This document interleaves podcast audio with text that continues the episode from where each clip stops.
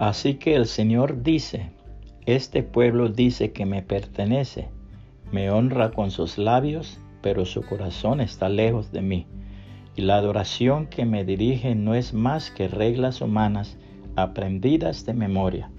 Isaías 29:13, nueva traducción viviente. En Siracusa, en tiempos de la antigüedad, se recuerda al tirano Dionisio, que tenía un cortesano muy adulador llamado Damocles, quien siempre le aturdía los oídos con largas disertaciones sobre la felicidad de los reyes. Cansado de oír tantas palabras huecas, el rey le dijo un día que quería hacerle probar las delicias de las cuales tanto hablaba.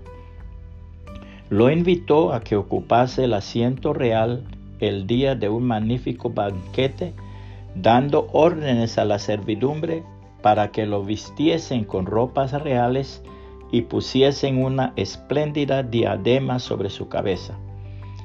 En lo mejor de la fiesta, el rey le indicó que mirase un poco hacia arriba, y al hacerlo, vio que suspendida de un frágil hilo estaba sobre su cabeza una espada desnuda y filosa.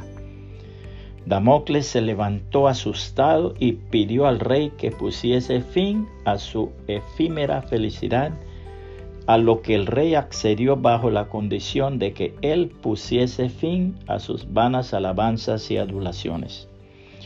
En la Biblia el Señor Jesucristo hace la siguiente advertencia.